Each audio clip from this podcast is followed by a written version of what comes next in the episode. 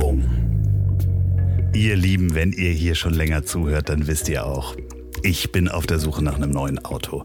Und zwar bin ich Mini-Fahrer, aber ich habe festgestellt, wenn ich mal Produktionen habe und das ganze Audio-Equipment dabei habe, dann ist der Mini, den ich habe, ein bisschen zu klein. Und jetzt passt es natürlich sehr gut, dass diese Folge präsentiert wird vom neuen Mini Countryman. Nice to meet you again. Den gibt's in vier verschiedenen Designausführungen und auf Wunsch auch mit Allradantrieb. Und das Schönste ist, den gibt es sogar als elektrisches Modell. Der Mini Countryman stammt aus der fünften Modellgeneration. Der hat so viel schöne Features. Ein einzigartiges OLED-Display mit einem Durchmesser von 240 Millimeter. Das ist ziemlich einzigartig in der Automobilbranche. Und er hat sogar 25 Prozent mehr Stauraum, ist 13 Zentimeter länger und 8 Zentimeter höher als sein Vorgänger. Und das ist damit der größte Mini aller Zeiten. Und da passen nicht nur Familie und Freunde rein, sondern nämlich auch Audio-Equipment. Man hat trotzdem das Go-Kart-Feeling, was man halt von Mini kennt, auch Offroad. Und mit der Elektro-Variante geht auch Mini einen deutlichen Schritt weiter in Richtung Elektrifizierung der gesamten Modellpalette Palette bis 2030. Und jetzt schon ist jeder fünfte Mini voll elektrisch. Also ich werde den demnächst mal Probe fahren. Und wenn ihr mehr über den neuen Mini Countryman wissen wollt, dann geht mal auf mini.de slash countryman. Das findet ihr natürlich auch in den Show Notes. Vielen Dank Mini für die Unterstützung. Werbung Ende. Das ist ja genauso wie die Diskussion, warum muss ich eigentlich noch schreiben lernen? Also warum muss ich Handschrift lernen? Klar, musst du schreiben und lesen lernen, das ist klar. Aber nenn mir einen Grund, warum man noch handschriftlich schreiben muss. Einfach nur zu sagen, ja, das gibt's doch nicht, das war früher immer so, das machen wir auch heute so weiter, ist halt totaler Bullshit.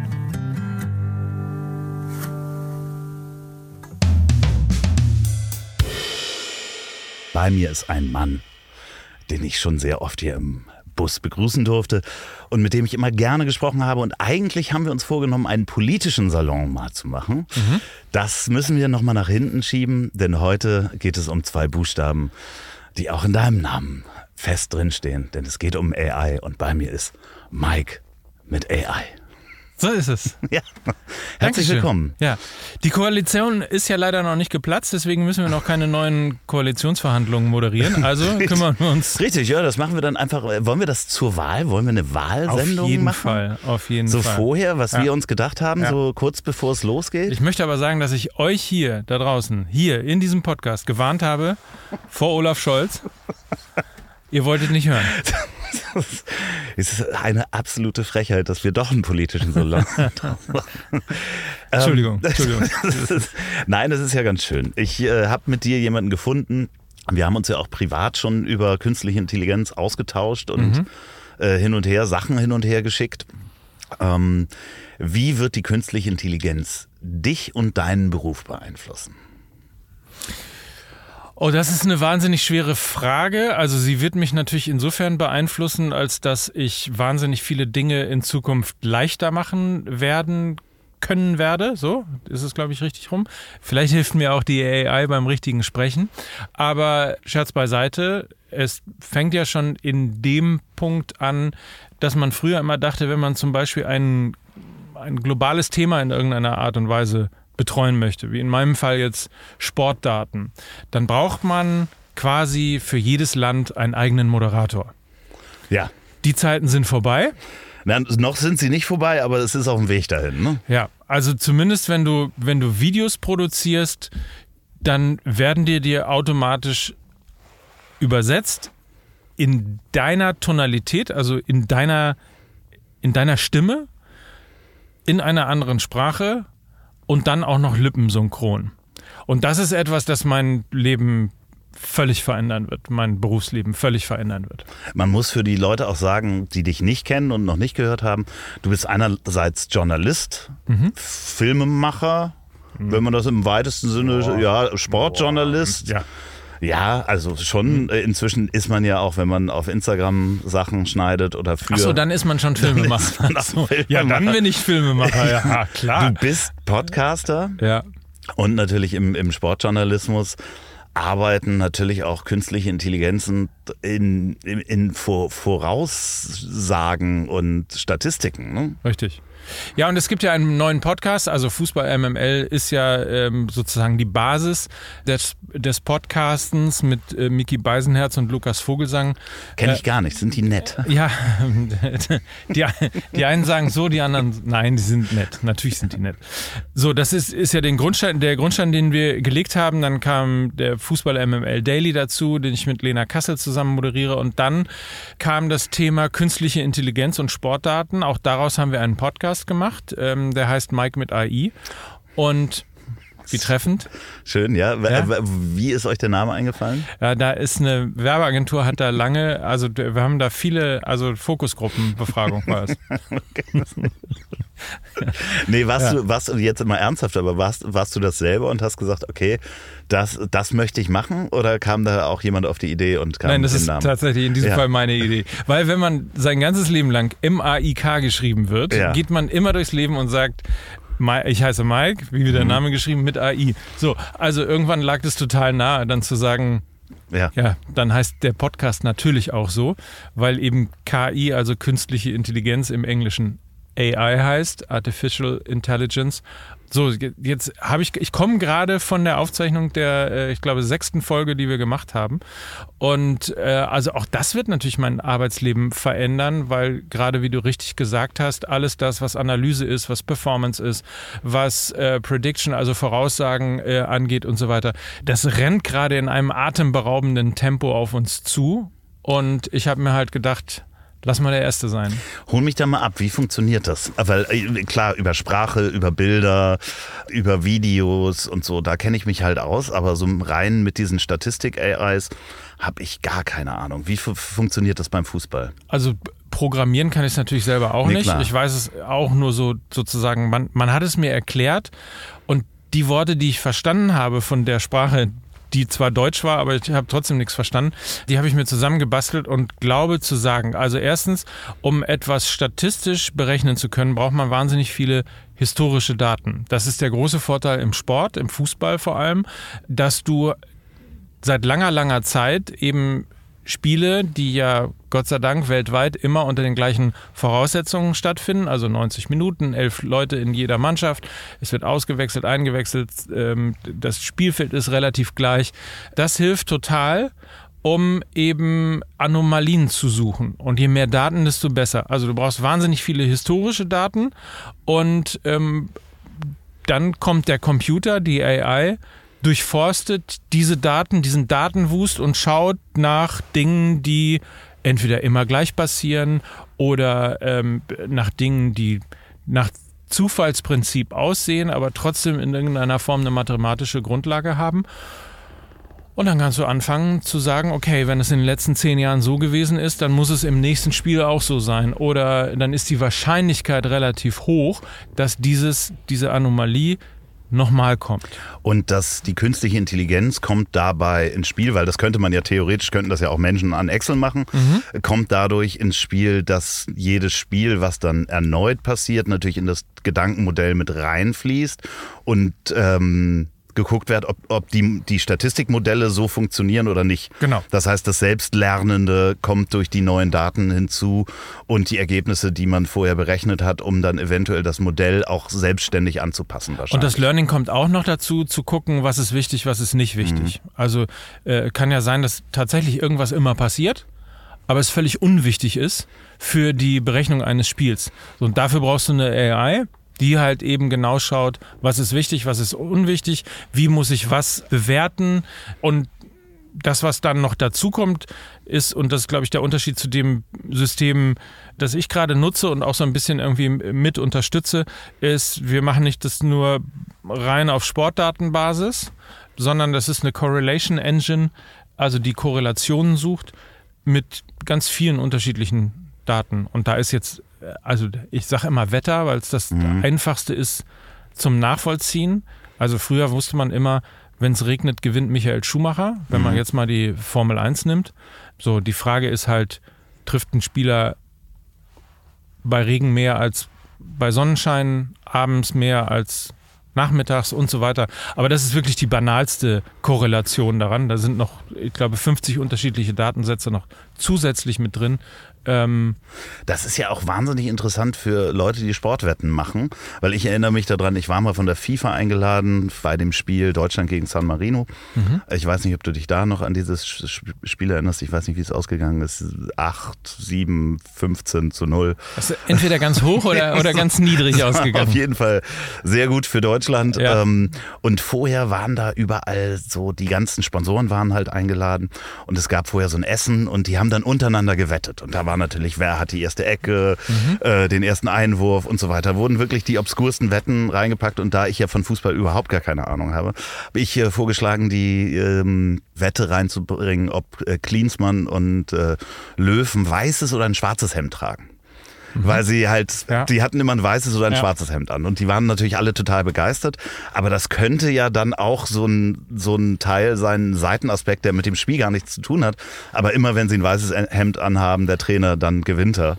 Könnte äh, zum Beispiel, Genau, könnte zum Beispiel eine Korrelation sein.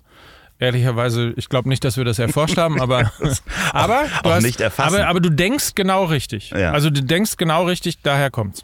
Spannend. Und das, das heißt, du könntest jetzt mit, du arbeitest da ja mit einer Firma zusammen, die mhm. diese AI äh, erstellt hat, mhm. können wir auch nennen. Player heißt die, also Player mit AI geschrieben. Ja, das heißt, du könntest mit deinem Zugang da dran und deinen Predictions eigentlich ja auch ein Wettkonto führen, oder? Ich schwöre heilig auf alles, was mir heilig ist. Ich habe noch nie in meinem Leben eine Sportwette platziert. Ja. Ich weiß noch nicht mal, wie es geht.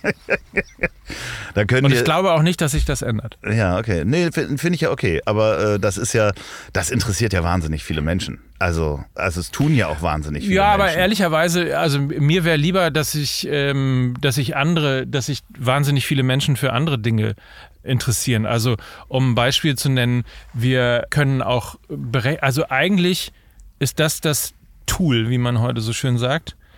Wir haben immer gesagt, wir haben 40, 50 Millionen äh, Bundestrainer.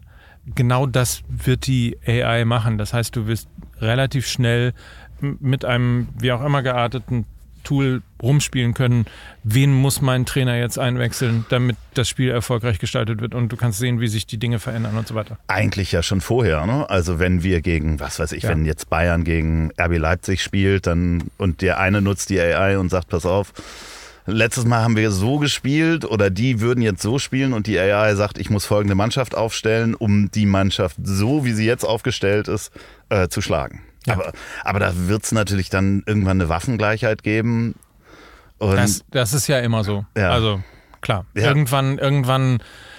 Früher warst du im Vorteil, wenn du der Erste warst, der Google Maps genutzt hat, äh, um von A nach B zu kommen. Heute benutzt es jeder, heute ist es ein Standard geworden. Übrigens auch ein sehr wichtiges Beispiel, weil wir heute keine, wir haben keine Toleranz mehr für neu entwickelte Technik. Die muss von Anfang an perfekt sein.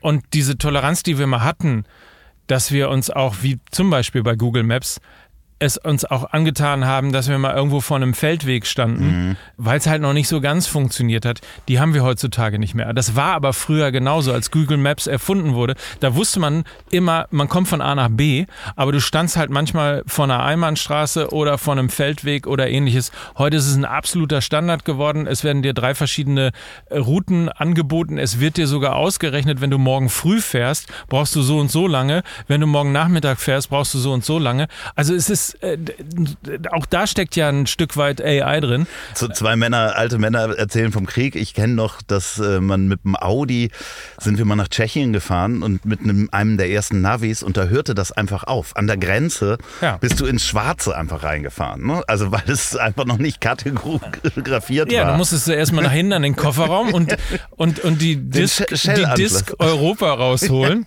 ja, ja, die, und nachladen. Ja, die gab es da noch gar ah, okay. nicht. Also das war wirklich so nur Deutschland gab oh, okay. Aber das ist, äh, wo du das sagst, dass wir die Toleranz dazu verlieren. Kennst du das ja wahrscheinlich auch? Du machst ja auch mal Bilder mit Midjourney. Mhm. Und wenn man die dann postet, kommt dann immer einer, der sagt, ja, aber die Hände kriegt er noch nicht so hin. Wo du Ja, denkst, ist- ah, verdammt nochmal, da ist Herrlich. gerade ein Foto, was du Ja. siehst, was ich erschaffen habe. Ja. So, was einfach unglaublich ist von, von allem, was du da drauf siehst.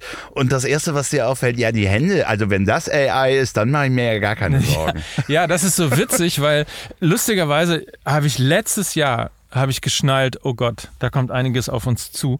Da habe ich einen Artikel in der Süddeutschen Zeitung äh, gelesen und da ging es auch um AI und da wurde noch mit gar nicht so vielen Dingen rumgeworfen, wie wir das, wie wir das heute tun. Und dann äh, war das aber sehr geil geschrieben, weil äh, da kommen Menschen zusammen, die spielen damit rum und alle werden panisch. Und dann gibt einer die Frage ein, was ist schwerer, eine Tonne Eisen oder eine Tonne ähm, Federn. Federn. So. Und die AI beantwortet äh, eine Tonne Eisen. Mhm. Und dann sind alle total glücklich nach Hause gegangen, weil sie gedacht haben, ah, so schlimm kann das ja nicht werden.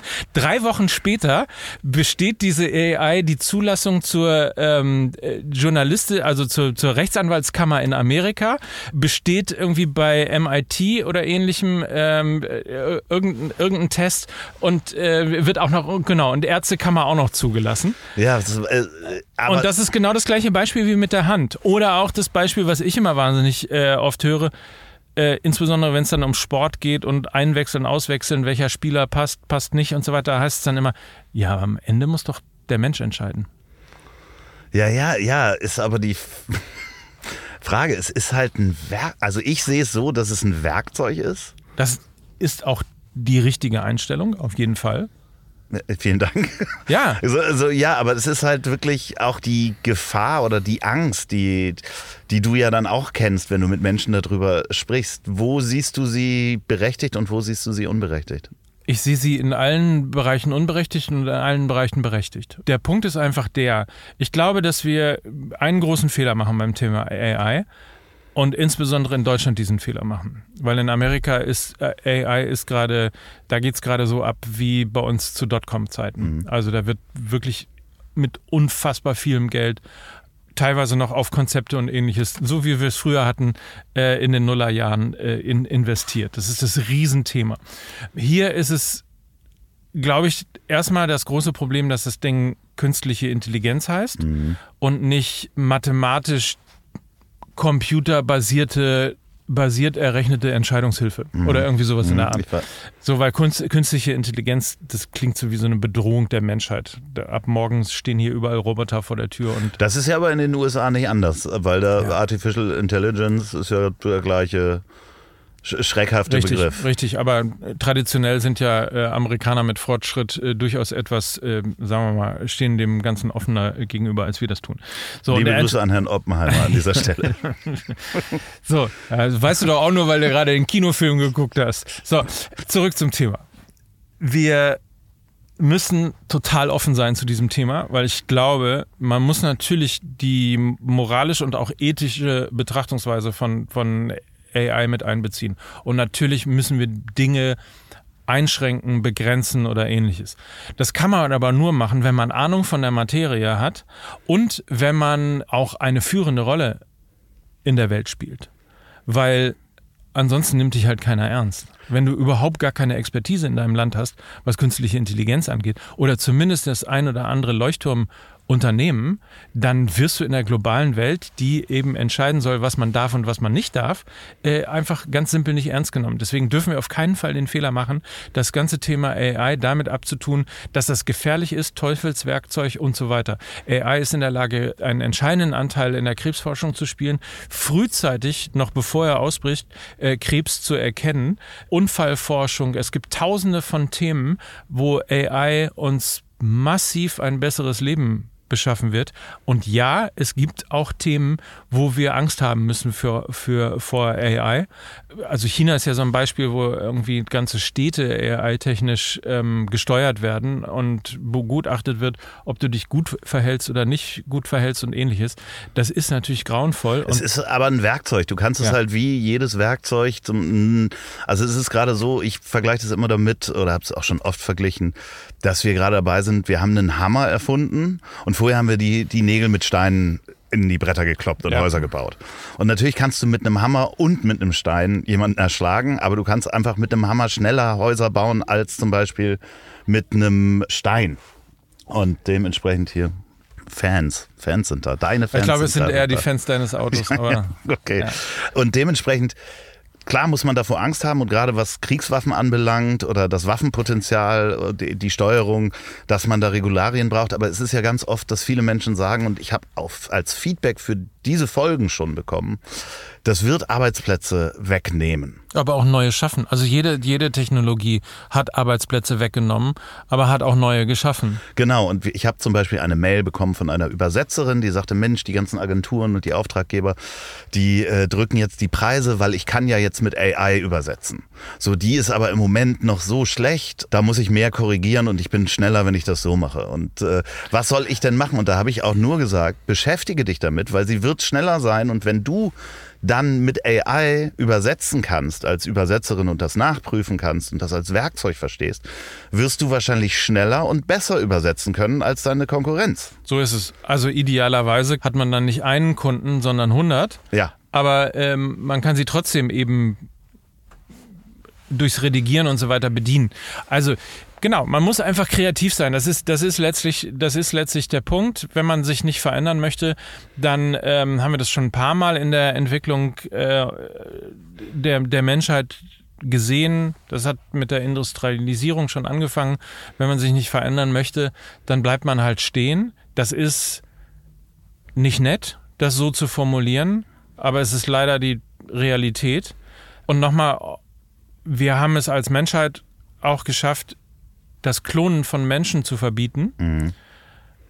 Das ist in sozusagen in einem Common Sense entstanden, aber auch aus dem Punkt heraus, dass man halt wusste, dass es geht und wie es funktioniert. Mhm. Und das ist ein sehr entscheidender Punkt. Wir müssen wissen, wie diese AI funktioniert, wie wir sie einsetzen können und wir müssen daraus ein Gefühl entwickeln, was wir wollen und was wir nicht wollen. Und das schaffen wir nur, wenn wir wissen, wie es geht. Und das schafft jeder für sich da draußen auch nur, wenn er weiß, wie es geht, weil ich will damit nichts zu tun haben, das ist Teufelswerk, das wird uns nicht weiterhelfen. Also wird niemandem da draußen auch weiterhelfen, weil das ist, das wird so einschneidend werden. Ich habe es gerade ich- auf dem Weg hierher habe ich mit einem Freund von mir telefoniert, der ist Videograf, also Kameramann und schneidet Filme und habe ihn gefragt, ob er schon mit den neuen Funktionen von äh, Adobe jetzt gearbeitet hat, der Adobe AI, die in Premiere drin ist, wo du Sprache ähm, verändern kannst. Der nimmt die Äs und Ms raus und schneidet dir den Film gleich, so dass die Ms und Ä, also für YouTuber einfach perfekt. Und er sagt, nee, ich habe gar keine Zeit, mich damit zu beschäftigen. Wo ich sagte, ja, aber dann kommen Oh, dann hat er aber bald viel Zeit. Genau, das war, war auch genau meine Antwort war, du hast dann bald sehr viel Zeit, weil Ja. es kommen sehr viele junge Leute, die sich damit beschäftigen oder alte Leute, die halt jetzt den, den äh, Punkt nehmen. Aber nochmal zurück zu Deutschland und da kann man auch gleich einen politischen Salon dann draus machen. Weil eigentlich waren wir in der, in der Forschung ja sehr weit vorne, was das Thema anbelangt. Also die ganzen Unis und äh, es gibt da auch Firmen dazu. Also ich habe mich schon 2005 mit künstlicher Intelligenz mal in einem Startup auseinandergesetzt. Und da gibt's ja wahnsinnig viele Institute und auch gute Forscher dazu. Aber die Kohle ist nicht da. Die sind aber- alle in die USA mehr oder minder abgewandert. Ja, aber das ist doch, das ist doch ein immer wiederkehrendes Problem in, in, in der äh, in, in der Bundesrepublik Deutschland. Das ist doch, das war doch bei MP3 schon so. MP3, ähm, like es, wer es noch kennt, Ja. ähm, das Komprim- Komprimierungssystem, um eben Audio zusammenzufassen und auf ein Endgerät zu packen, ist erfunden worden von, vom Fraunhofer Institut in Deutschland. Ja. Und ähm, ich habe mal irgendwann eine Zahl gehört, die ist aber auch, glaube ich, schon zehn Jahre alt. Zu dem Zeitpunkt, vielleicht sogar auch 15, aber zu dem Zeitpunkt machte das Fraunhofer Institut, ich sage jetzt mal 40 Millionen Euro an Lizenzgebühren, während parallel dazu Apple zu dem Zeitpunkt schon eins oder zwei Milliarden mit dem Verkauf von MP3-Playern und ähnliches ähm, äh, dann gemacht hat und umgesetzt hat. Und ich glaube, das ist das Problem. Wir haben niemals ein Problem mit Ideen, wir haben niemals ein Problem mit Forschung gehabt, wir haben niemals ein Problem mit Patenten gehabt, wir haben immer ein Problem mit der Kapitalisierung gehabt, also mit dem Unternehmertum, mit dem mit dem als Unternehmer denken, was kann man daraus machen. Und äh, insofern, je größer die auch Technologiekonzerne werden, die in der Lage sind, das heute natürlich irgendwie global auf die ganze Welt auszustreuen, desto weiter wird natürlich Deutschland äh, zurückgeworfen, weil wir eben diese Ressourcen in der Form nicht haben. Werbung. Ja, es wird dunkel und es wird ein bisschen kühler, der Herbst kommt und damit beginnt für mich die Musical-Saison. Und zwar im ganz speziellen Moulin Rouge, das Musical. Das habe ich hier ja schon mal besprochen und dieses Jahr gehe ich wirklich hin. Im November schaffe ich es, da hinzukommen und wie es der Zufall will, feiert Moulin Rouge, das Musical, im November einjähriges Jubiläum und ihr könnt mitfeiern, indem ihr einfach vorbeikommt zu viert und das vierte Ticket gratis bekommt. Wie das geht, erzähle ich euch gleich. Und nochmal ein bisschen Hintergrundinformationen zu dem Musical an sich. Die Produktion hat bereits 2020 10 Tony Awards gewonnen und ist aktuell in Deutschland auch das erfolgreichste Musical. Und das nicht nur wegen der 75 Songs von 165 Komponistinnen, zum Beispiel Adele, Katy Perry, Lady Gaga. Ja, also ihr könnt das Einjährige feiern, indem ihr einen Gruppenrabatt bei vier Personen bekommt. Dann bekommt ihr nämlich das vierte Ticket gratis. Geht mal auf moulin-rouge-musical.de und mit dem Gutscheincode Das Ziel ist im Weg, alles klein, alles durchweg geschrieben, bekommt ihr da den Rabatt. Ich bin ganz gespannt auf November, wenn ich mir das Musical angucke und da werde ich auch drüber berichten. Die ganzen Informationen findet ihr natürlich auch nochmal in den Show Notes. Also viel Spaß. Werbung Ende.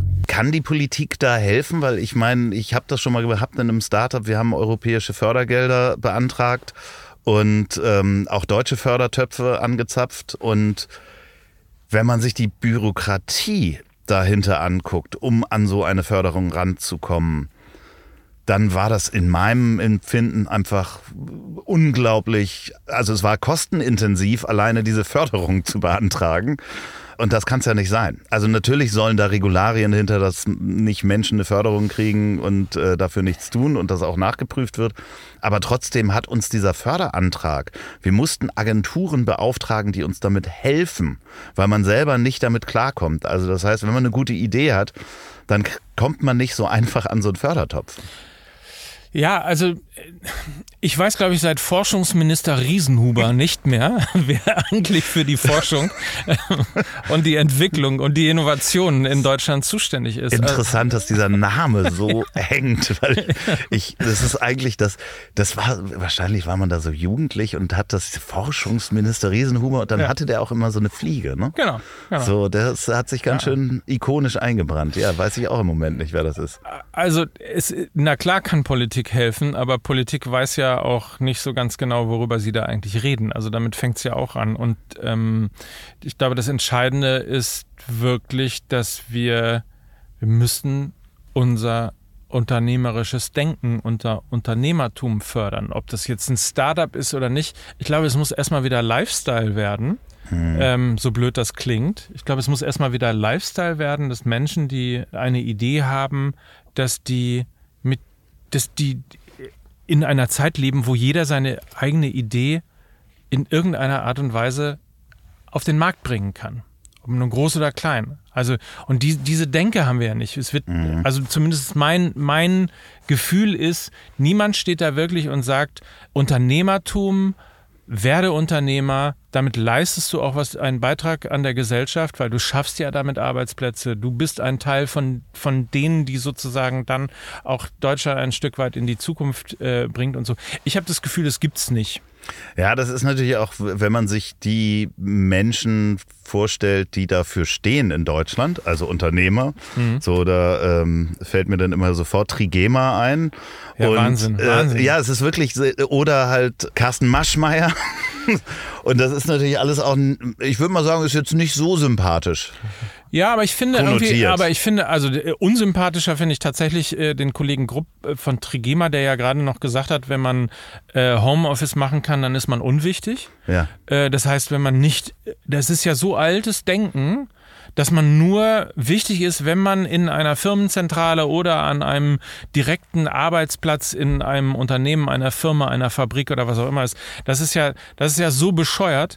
Da finde ich wenigstens, äh, finde ich den Ansatz von Carsten Maschmeyer herzugehen und zu sagen, ich investiere jetzt aber mein Geld, das ich vielleicht irgendwie über ähm, jetzt, sagen wir mal, diskutable, über diskutable äh, Wege eingenommen habe. Ein Teil davon nehme ich und versuche eben genau diesen Unternehmergeist auch irgendwie ein bisschen zu wecken und das auch zu fördern. Finde ich ehrlicherweise den, äh, den, den, den besseren Weg. Aber schöneren es, Ansatz. Den schöneren Ansatz. Er, ja. gibt, er, gibt, ein bisschen was zurück, was er genommen hat. Ja, ja, richtig, auf jeden Fall. Ja, ja äh, ich glaube, äh, Herr Grupp sagte doch auch noch, wenn jemand auf ihn zukäme und er sagt, also ich versuche das zu paraphrasieren, wenn jemand aus dem Unternehmen zu ihm kommt und sagt, er hätte ein Problem, dann antwortet er, ja, dann sage ich ihm, dass er ein Versager ist. Ja, also es ist, so es ist so absurd und das ist so 80er, 90er und das Beste von gestern. Ja. Ähm, man weiß, aber, aber es zieht sich ja durch. Ich meine, diese Leute werden in Talkshows eingeladen. Du hast ja noch nie irgendwie einen, einen äh, weiß nicht, einen Gründer gesehen oder also zumindest nicht, dass ich das gesehen habe. Wahrscheinlich steht jetzt einer auf und sagt, ja, aber in der Sendung war schon mal äh, einer. Philipp der, Westermeier so, war schon mal genau, irgendwo eingeladen, ja. Absolut, aber äh, so der Grundkern ist doch, wir reden immer mit den gleichen Leuten über immer die gleichen Themen und vergessen darüber unsere Hausaufgaben. Und die Hausaufgaben äh, bei allem Verständnis für äh, Krisenintervention, die Hausaufgaben sind, ähm, und das ist eigentlich das, was die Politik als allererstes angehen sollte, ist eine vernünftige Infrastruktur in diesem Land herzustellen, eine vernünftige Bildungsstruktur in diesem Land herzustellen, eine Dateninfrastruktur herzustellen, die wirklich auch ernst zu nehmen ist und nicht der Schrott, den es hier in, in, in Deutschland im Vergleich ja, aber das hat ja der Dicke verbrochen. Ja, das haben alle irgendwie verbrochen. Ja klar, ich, ne? also, nee, aber es ist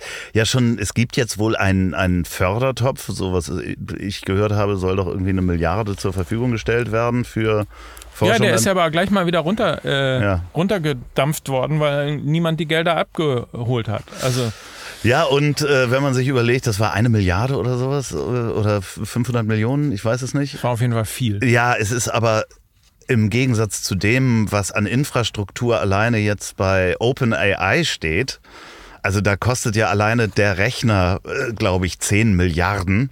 Ja. Ähm, äh, oder die Rechnerinfrastruktur, die dahinter hängt. Dementsprechend äh, ist das natürlich auch nur ein Tropfen auf dem heißen Stein im schlimmsten Fall. Das ist ein Tropfen auf einen heißen Stein, ohne Frage, aber es ist, aber es wäre zumindest ein Anfang. So, aber ich, also wir beschäftigen uns ja äh, seit, keine Ahnung, 25, wenn du den Dicken noch mit reinnehmen willst, seit äh, 30 Jahren wahrscheinlich, äh, beschäftigen wir uns irgendwie damit, Löcher zu stopfen. Und damit meine ich nicht nur die im Haushalt, sondern die halt gerade so anstehen. Aber es ist halt, es ist halt nichts zukunftsweisend. Es ist halt nichts, ähm, wo man sich denkt, okay, wie sieht denn eigentlich die digitale Welt in 10, 15, 20 Jahren aus und wie können wir darin noch eine Rolle spielen, ohne irgendwo zwischen China, Indien, Amerika, Israel und, äh, und anderen großen Ländern irgendwie, also nicht nur zerfleischt zu werden, sondern wahrscheinlich am Ende belächelt zu werden. Wie führst du persönlich die nächste Generation an, also deine Kinder, an das Thema künstliche Intelligenz ran? Also, ähm, das ist natürlich ein, eine, insofern eine schwierige Geschichte, weil man zwei Dinge gerade zu bekämpfen hat. Meistgesagter Satz ähm, bei uns in der Familie und bei vielen anderen in der Familie ist ja, nun leg doch mal das Handy weg. Mhm. So. Oder äh, hör doch mal auf, irgendwie ständig so einen Scheiß wie TikTok oder Insta irgendwie zu konsumieren, mach doch mal was Vernünftiges. Ich, also man kann die Leute ja zu nichts zwingen. Also in diesem Fall auch nicht meine Kinder. Ich werde die sicherlich nicht nach äh, chinesischem Vorbild irgendwie zu irgendwas im wahrsten Sinne des Wortes prügeln, solange bis sie es bis, bis beherrschen. Was ich aber versuche, ist eben doch ein, ein, ein Gespür für Digitalisierung, für Computer und ähnliches ähm, zu, ähm, zu erwecken. Also es fängt damit an und das ist natürlich aber ehrlicherweise auch eine privilegierte Situation. Jeder, jeder bei uns hat einen Computer mhm. und so versuchst du natürlich irgendwie zumindest mal keine Digital Immigrants, sondern Digital Natives ähm, auf die Welt zu bringen. Den Haben- Rest müssen sie dann irgendwann selber machen. Haben die sich schon mit äh, äh, ChatGPT und mit, mit äh, Midjourney auseinandergesetzt? Ein bisschen. Ein also bisschen. mein kleiner Sohn mehr als mein großer, ich glaube mein großer Sohn gar nicht. Der hat andere Interessen, aber äh, der, der Kleine fängt da zumindest mit an, ja. So hat auch schon mal selber einen Bot äh, programmiert. Ach schön, ja, aber, aber Midjourney ist ja ganz häufig ein, ein Thema, das versteht man. Da, ich muss da was eingeben und dann kommt ein Bild, was ich Ja. äh, äh, Ja. erschaffen habe durch Ja. meine Beschreibung. So, also das ist ja der erste Schritt und ich glaube auch in der Schule und im Studium oder, oder ähnlichem wird das Thema ähm, ChatGPT nicht mehr wegzudenken sein. Das ist richtig. Also da werden sie es natürlich äh, benutzen. Ich glaube, da hat es auch schon mal, hat mein großer Sohn das, glaube ich, auch schon mal äh, benutzt und ist irgendwie mal auf die Fresse gefallen äh, bei irgendeiner Arbeit oder ähnlichem. Ja, aber grundsätzlich, auch da ist ja in der Schule das Erste, was erstmal gemacht wird, ist, einen Strafenkatalog zu entwickeln dafür, dass man ChatGPT benutzt. Das mit sehr einfachen Mitteln, aber da Wissen transportiert wird, was Lehrer möglicherweise mit einem sehr großen Aufwand transportieren, weil da Spaß dabei ist, weil da Technik dabei ist, weil das halt nicht von vorne nach hinten, ähm, von oben herab und so weiter reingelassen wird. So, das äh, dauert wahrscheinlich noch 10 Jahre, 15 Jahre, Ja, wahrscheinlich bis bis das das, im uns im, Schulsystem. im Unterricht ankommt, wenn überhaupt.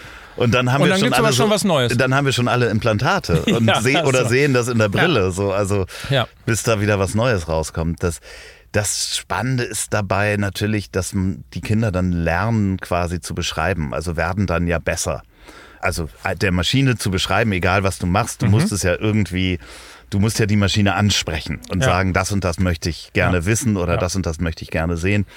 Ich bin immer so hin und her gerissen bei dem Thema, das fängt ja schon an bei Wikipedia. Warum muss ich das lernen? Ich muss doch nur wissen, wo ich es finde. Das ist ja genauso wie die Diskussion, warum muss ich eigentlich noch schreiben lernen? Also warum muss ich Handschrift lernen? Also klar musst du schreiben und lesen lernen, das ist klar. Aber nenn mir einen Grund, warum man noch Handschrift handschriftlich schreiben muss. gibt wirklich keinen. Ne? Es gibt Ja, keinen. also man kann das alles diskutieren und man kann natürlich jetzt hergehen und sagen, das muss man aber, das gehört zu einer anständigen Ausbildung dazu. Jeder muss schreiben können und auch einen Stift in die Hand nehmen können und, und so weiter und so fort. Aber es gibt ja keinen Grund dafür. nee. Was schreibst du denn noch per Hand? Außer Einkaufszettel, Also- die man auch in sein Handy rein, eingeben kann. Ich manchmal, also Einkaufszettel schreibe ich schon äh, ewig nicht mehr, ähm, weil meine Frau dann irgendwann mal eine, eine, einen gemeinsamen Einkaufszettel eingerichtet hat, in den jeder reinschreiben kann, was er braucht. Und das haben wir alle, alle vier bei uns auf dem Handy. Und ähm, das Thema ist also lange durch. Ich schreibe manchmal in wirklich seltenen, also was ich immer noch mache, ist Geburtstagskarten schreiben und sowas.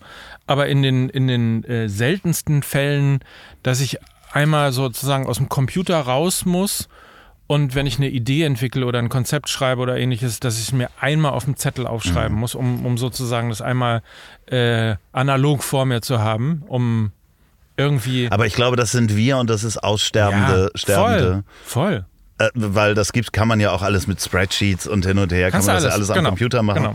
Aber ich mache das halt auch so, also ich musste gerade selber drüber nachdenken, es sind bei mir Einkaufszettel, weil ich hab, bin der Einzige in dem Haushalt, da muss ich mir das nicht elektronisch schicken. Ja.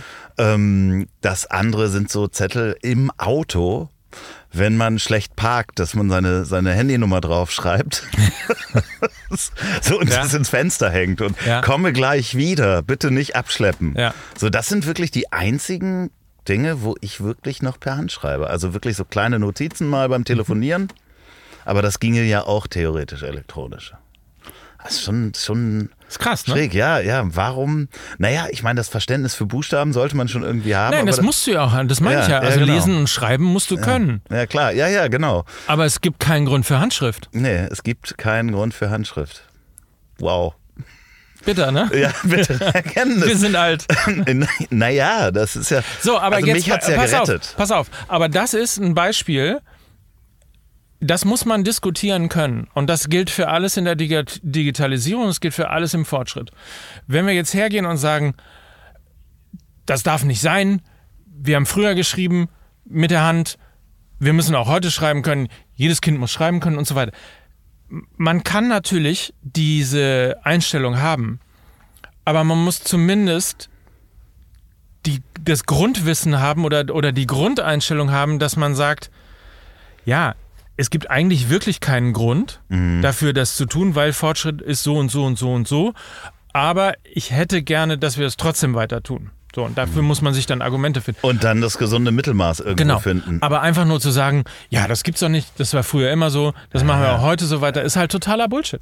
Ja, aber ist krass. Also über die Handschriftgeschichte habe ich wirklich noch nie nachgedacht, Ja.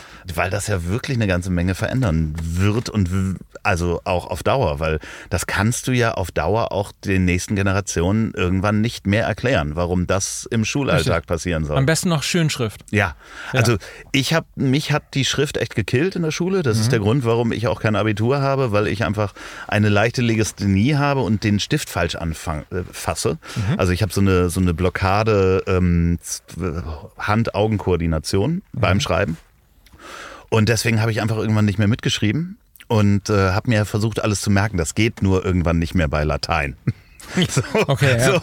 Also du kannst dir nicht alles merken, was da vorne passiert, sondern du musst halt mitschreiben. Und äh, dementsprechend, mich hat das dann gerettet, weil ich mich dann mit Computern beschäftigt habe und Schreibmaschinen, weil da kann ich schreiben. Ja. Fehlerfrei. So, ähm, und äh, das, das hat mich quasi gerettet und zu dem gemacht, was ich heute bin. Aber äh, wäre es halt wirklich nur auf der Handschrift geblieben, dann äh, keine Ahnung, was passiert wäre. Fremdsprachen ist auch so ein Thema, ne? Ja. Also auch etwas, was wir eigentlich in zehn Jahren nicht mehr brauchen. Vielleicht sogar schon in fünf. Ja. Weil alles das, was es ja schon gibt, also dass man ein Video hochladen kann und dann wird es übersetzt in der eigenen Stimme und auch noch lippensynchron wieder weitergegeben oder wieder rausgegeben, das wird es natürlich irgendwann demnächst in Echtzeit geben. Das heißt, auf der ganzen Welt können sich, kann sich jeder unterhalten.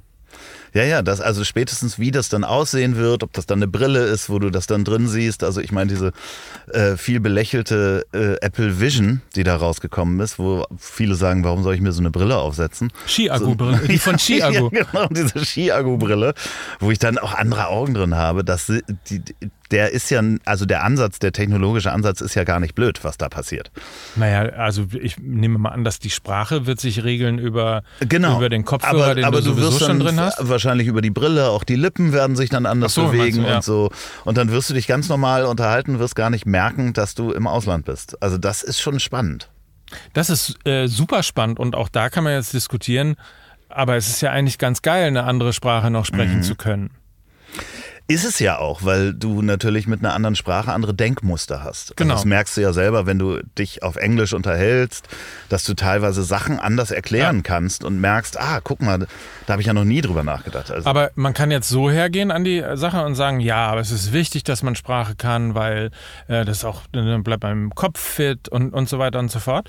Auf der anderen Seite kann man aber auch sagen, das Thema Integration löst sich damit vielleicht auf, weil du dich plötzlich mit jedem Menschen, egal woher er kommt, unterhalten kannst. ja. Also das Gespräch, was du in, weiß nicht, in Neukölln, in Hamburg, in, in, in Vierteln mit hohem Anteil ähm, von äh, ausländischen Mitbürgern oder Menschen mit Migration oder wie auch immer, ich, man eiert schon so rum, weil Ja, man ja, Angst klar. hat, irgendwas, irgendwas. Falsches zu sagen. So, also ich glaube, dass so ein, so ein, so ein, so ein Sprachübersetzer, ein Echtzeit-Sprachübersetzer, wenn man das positiv angeht, wird der das Integrationsproblem lösen. Viele, viele Probleme, ja. Ja. Also auf jeden Fall, definitiv vor allen Dingen das Kulturelle. Ja. Ne, Weil man dann in derselben Sprache einfach auch erklären kann, warum man sich vielleicht auch anders verhält. Genau, und dann Ne? ist es eine Abwägung. Was ist mir wichtiger? Es ist mir sozusagen die gesellschaftliche, breite gesellschaftliche Errungenschaft, dass jeder mit jedem sich unterhalten kann und möglicherweise sich dann halt eben Brücken, Ängste und sonstige Dinge abbauen. Ist mir das wichtiger oder ist mir wichtiger, dass es auch schlaue Menschen gibt, die auch zeigen können, dass sie schlauer, schlauer sind, weil sie diverse Sprachen sprechen, etc. etc. Ja, also weil es natürlich das Verständnis und das Gehirn trainiert, das ist schon so, aber andererseits kann man natürlich auch argumentieren, du hast dann mehr Platz für andere Dinge, über die du nachdenken kannst und mehr Lebenszeit, andere Sachen zu lernen. Und es ist ja nicht verboten, trotzdem eine Fremdsprache zu lernen. Genau.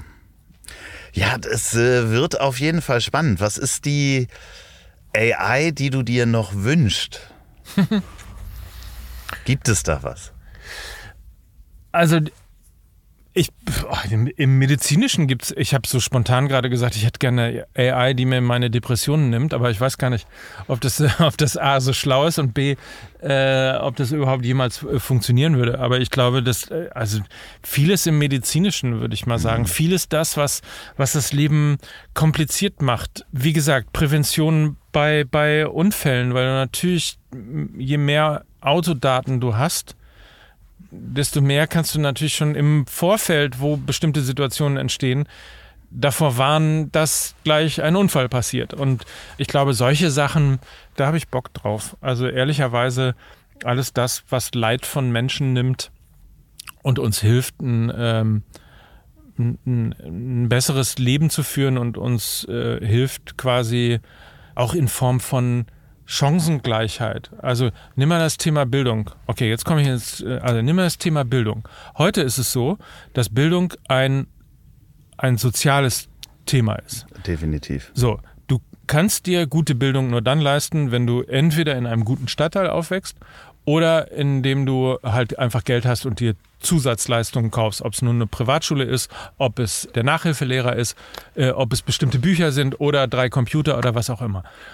Und das zum Beispiel wäre mir ein großes, großes Anliegen, dass einfach jeder auf der Welt Zugang zu Bildung hat, Zugang zu Wissen hat und es in irgendeiner Art und Weise auch sozusagen AI unterstützte Verbesserungen von, ähm, von, von Lebenssituationen, von ähm, Bildungssituationen und ähnliches gibt. Also wenn es wirklich irgendwann an den Punkt kommen sollte, dass einfach jeder die gleichen Chancen auf dieser Welt hat, ähm, sich dann zu verwirklichen, so, ob er sie dann nimmt oder nicht, das, das ist dann wieder eine andere Diskussion. Aber wenn, wenn es für alle die gleichen Grundvoraussetzungen gibt und ähm, AI da helfen könnte, das würde ich einen großen, großen Fortschritt für die Zivilisation des Menschen empfinden. Ich finde, wir werden dieses Gespräch spätestens äh, in einem regelmäßigen Zeitpunkt oder Zeitraum wiederführen. Einfach um zu gucken, was hat sich bis dahin getan. Wenn du magst, komm gerne wieder, dass wir das Thema AI weiter beobachten, wir beiden, weil ich finde das schon spannend, zu gucken in einem Jahr, was hat sich da verändert oder in einem halben Jahr oder wir werden uns ja eh zur Wahl wieder treffen, da werden wir hier unsere Wahlsendung machen. Mein Gott, wir können ja einen wöchentlichen Podcast einfach ja, machen. Vielleicht sollten wir, das ja. vielleicht sollten wir nochmal einen wöchentlichen Podcast ja. machen. Äh, vielen Dank, Mike mit AI. Ähm, hört die Podcasts, alle die, ähm, wo Mike alle. sowieso drin vorkommt. Ja. Äh, Mike mit AI, wenn euch Fußball äh, interessiert, Fußball MML sowieso, Fußball MML Daily. Es gibt noch ein MML-Format, was Neues. Das ist äh, richtig. Was geht denn abseits heißt das? Ja. Äh, ist äh, ein bisschen äh, jünger, ganz spannend, ganz lustig und ähm, wirklich super informativ und unterhaltsam. Sehr gut. Und ihr, wenn ihr da draußen gerade auf dem Weg zur Arbeit seid, dann äh, guckt vielleicht mal nicht ganz so skeptisch äh, zum Thema AI, sondern beschäftigt euch damit, wo die künstliche Intelligenz auch eure Arbeit vielleicht einfacher machen kann oder ja, weiterentwickelt und beschäftigt euch damit, habt damit keine Angst. Und wenn ihr diesen Podcast zum Schlafen gehen hört, dann werden die berühmten letzten Worte natürlich von meinem Gast gesprochen, aber in der Stimme einer AI, wo ich einfach die Stimme meines Gastes, das habe ich dir vorher gar nicht gesagt, Nö. einfach nachbaue. Ja. Was möchtest du den Menschen noch mitgeben? Beschäftigt euch mit künstlicher Intelligenz. Wenn ihr es nicht macht, dann macht es nämlich ein anderer. Gute Nacht.